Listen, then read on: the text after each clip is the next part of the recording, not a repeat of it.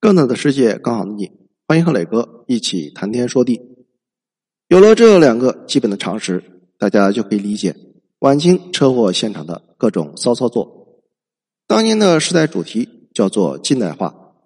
一八六零年，第二次鸦片战争结束，咸丰北逃热河，洋人一把火烧掉了圆明园。在这以后，就算是榆木脑袋也明白世道变了，祖宗之法。不变不行了，毕竟当年大清纵横东亚也是个狠角色，现在居然被羞辱成这样，的确很难向列祖列宗交代。具体怎么学，当然是向优等生世界列强学。这也就牵扯到一个问题：英、美、法、俄各个国家玩法不一样，到底学什么才可以把自己变成列强？更麻烦的是，这些国家。都花了上百年时间才混到了今天的位置，一时半会儿还真是搞不清楚该怎么跟上。总不能说大清也从头到尾重新干一遍，毕竟谁都想来个弯道超车。不要慌，现成的例子就摆出来了。第二次鸦片战争结束四年之后，就在曾国藩、李鸿章琢磨着洋务运动怎么搞的时候，居然有一个新的列强在英国、法国、俄国的眼皮子底下崛起。那就是德意志帝国，曾经的容克土炮农业国普鲁士，居然一跃而起，成为了拳打英法、脚踢沙俄、统一德意志民族的狠角色，真可谓是学习的楷模。一时之间，亮瞎了满清权贵的双眼。提到德意志，有个常识，大家一定要有：德国这个名词，在当年只是个地理名词，严格来讲，叫做日耳曼地区。就像我们现在说非洲一样，英文的德国 German 也是从这个词演化出来的。德国人自己则把国家叫做 Deutschland。那个地盘一直跟马赛克一样，最多的时候有上百个王国、公国、侯国，如同非洲的小部落。这个说法倒不是故意黑德国人。德语里边的公国词源就是部落。我们现在听到的德国国兵。比如福腾堡、巴伐利亚、图林根什么的，就是当年部落名字。而且那些地方的人觉得自己是德国人的，也就是一半对一半，不是所有的日耳曼人都赞成搞出个德国来。比如说拿破仑时代的梅特涅，现在这个人不太有名，不过放在那个年代是风云人物。反法联盟最终干翻了拿破仑，他是那个时代的。奥匈帝国外交官主导确定了欧洲秩序的维也纳会议，后来当上了奥地利首相。而奥地利人属于日耳曼人的一支。你看，二战的时候，希特勒的军队开入维也纳，当场受到人民群众的夹道欢迎，百姓喜极而泣，纷纷觉得终于回到了德意志民族大家庭。这个纯种的日耳曼人梅特涅就极为反感民族主义，德国建国，不止一次的强调。德国就是个地理名词，你们搞德意志帝国就是瞎搞。还有，意大利也只是个地理名称，搞什么民族国家？地盘既然碎了一地，那么邻居自然要好好修理这帮人。整个中世纪，德国人被法国、西班牙、教会、拿破仑反复折磨，可谓是又穷又惨。然而，就是这些渣渣，在普鲁士的带领下，在第二次鸦片战争四年之后。开始了崛起之路。一八六四年，德意志立国的王朝战争开打。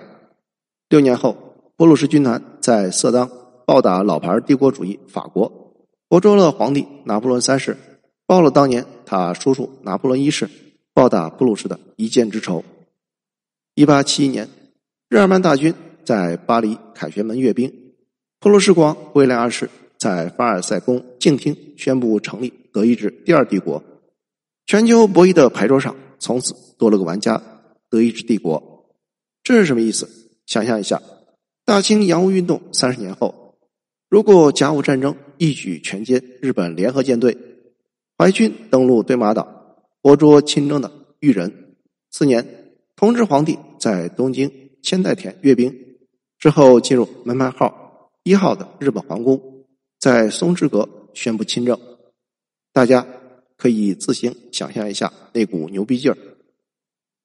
有了这种风骚的操作，德国一下子成为了当年东亚病夫的偶像，比如大清李鸿章、日本的伊藤博文都是俾斯麦的铁粉。问题来了，德国是怎么样就突然暴走？一般来说，一个近代国家富强起来有四大要素：一、一支像样的军队；二、统一市场和商业网络；三、专业的金融能力；四、优秀的国民素质。和广泛的民族认同感。首先呢，要有一支像样的军事力量，以捍卫国家主权。大家一听到这个，首先反应的就是普鲁士应该不缺这个。毕竟日耳曼人早年的日常工作就是当雇佣兵，普鲁士的祖先是条顿骑士团，这些人经常是祖上十代当兵，可谓是战争老油子。那是不是说他们就不用搞军事？得了吧，再牛逼的封建军队。在清代军队的面前都是垃圾，而这些垃圾也包括了普鲁士军队。把时间往前拉一拉，回到七十年前，一八零六年，嘉庆十一年，东方的封建皇帝镇压了白莲教起义，正在志得意满，而西方的皇帝也登上了人生巅峰。拿破仑带领着法国义务兵与普鲁士大军，封建王朝的样板军团，在耶拿狠狠打了一仗。结果，以武力立国的普鲁士全军覆没，柏林沦陷，地盘被抢了一半。国王威廉三世北逃俄罗斯，跑得比一八六零年出逃到热河的咸丰还远，简直是被暴击到怀疑人生。之后，拿破仑开进柏林，在普鲁士的民族偶像腓特烈大帝的墓前狠狠抖了一把威风，说道：“如果这个人还活着，我们就不可能站在这里。”大家可以感受一下普鲁士军官团那种集体把祖宗脸全丢光的羞辱。挨了打怎么办？普鲁士痛定思痛，开始改革军事。名字不带缝的泥腿子沙恩霍斯特从法国战俘营被释放，任军事改革委员会主席，建立了普鲁士总参谋部，搞征兵制，更新武器装备，破除了贵族才能当军官的传统。实行国民军事训练和全民预备役，后来写出了《战争论》，成功出圈的克劳塞维茨就是沙恩霍斯的学生，在信里说：“他是我精神上的父亲和朋友。”有那么点日本东乡平八郎一生拜服王阳明的意思。当然了，这都是实打实的历史。克劳塞维茨继承和发扬的老师的理论和实践，铸成了现代战争艺术的奠基石。相比之下，东乡平八郎可没有继承和发扬王阳明的心学，一生半福大概也是个段子而已。沙恩霍斯特奠定了日耳曼军事改革的基础。七年之后，略有小成的普鲁士军队参加了第六次反法联盟，和俄罗斯、奥地利、瑞典、英国一起干翻了拿破仑，成功站队，咸鱼翻身，终于收回了国土。然而。虽然打赢了法国，普鲁士还远远没到大杀四方的水平。打败拿破仑后，划定欧洲势力范围的维也纳会议中，唱主角的还是老牌大国奥地利、英国和俄罗斯。以普鲁士的实力，想要跑到外边去抢殖民地，显然不够。不过抢地盘虽然实力不够，但是关起门来求发展倒是绰绰有余。毕竟在国家的起步期，军队不用太强大。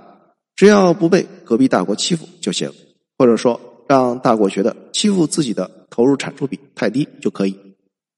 毕竟全世界软柿子国家这么多，干嘛非要和刺儿头较劲？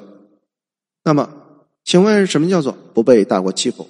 当然是指有能力保护本国的经济利益。大英帝国以自由贸易为本，工业品价廉物美，独步全球。你居然敢关闭国门？说要收百分之三十三的税，是可忍，孰不可忍？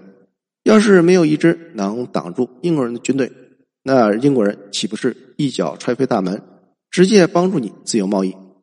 从这个角度来说，有一支像样的军队保护算是初始条件，目标还是本国的经济利益。